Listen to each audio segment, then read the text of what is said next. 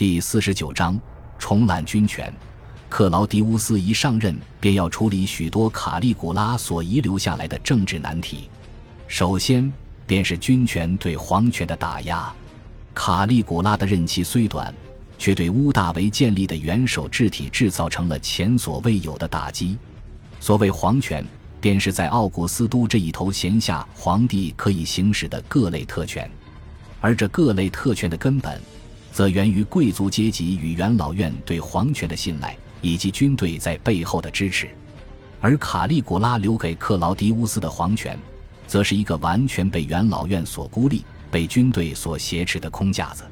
克劳迪乌斯历经三任皇帝，作为一个皇权的旁观者以及滥用皇权的受害者，他深刻地认识到皇权的架空对帝国造成的潜在危害。而为了巩固皇权，首要的便是巩固军队。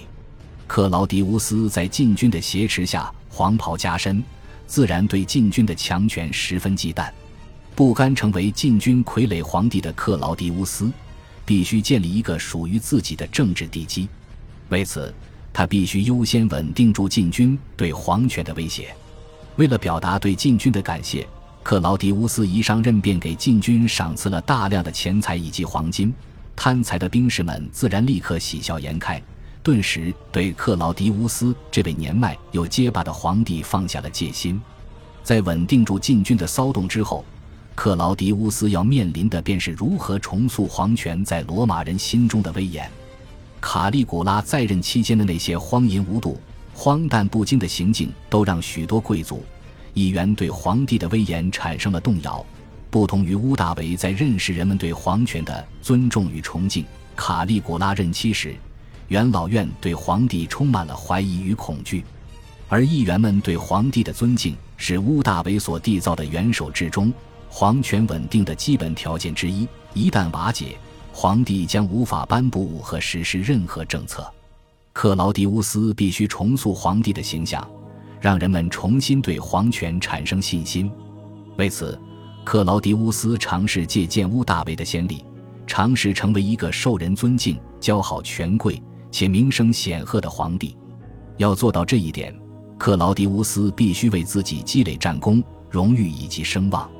可是跛脚、口吃又年迈的他，既无法像阿格里帕、提比略、盖乌斯那样征战沙场，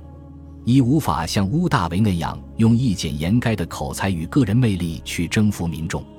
受到年龄和先天缺陷的限制。克劳迪乌斯注定无法用传统罗马人的方式来为自己赢得尊重，但这些障碍都未能成为克劳迪乌斯建立军功的绊脚石。在不能亲自上阵情况下，克劳迪乌斯用皇帝的权力号召了一场北伐，意欲征服当年凯撒都未能征服的不列颠半岛。不列颠半岛对于罗马皇帝来说，可谓一块屡求不得的领土。当年凯撒未能完成征服便退兵，卡利古拉也未能征服。如果克劳迪乌斯能在自己在任期间征服不列颠半岛，必然能洗净懦弱皇帝的形象，成为军功显赫的罗马之主。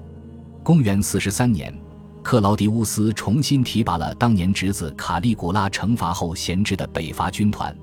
并开始向罗马世界的北方尽头进军。史料并未记载究竟有多少军团参与了这场战役，但是根据事后返程的军队以及日后驻扎不列颠的军队来分析，动员军团至少五个，分别是第二军团、第九西班牙军团、第十四日耳曼尼亚军团以及第二十军团。不同于卡利古拉，克劳迪乌斯与军队的契合度很高，在克劳迪乌斯的督军之下，士兵的行军迅速，不列颠的许多地方势力闻风而降。据苏埃托尼乌斯记载，克劳迪乌斯兵不血刃便攻占了不列颠南部的大量领土。卡西乌斯迪奥记载，罗马军团在克劳迪乌斯的带领下，压倒性地攻克许多不列颠部落，以至于克劳迪乌斯并未感受到明显的抵抗。同年，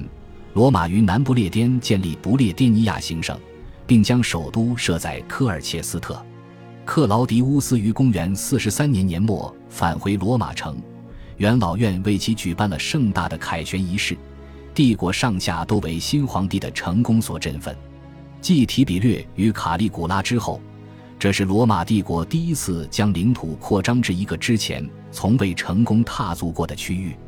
克劳迪乌斯成了帝国的新英雄。感谢您的收听，喜欢别忘了订阅加关注，主页有更多精彩内容。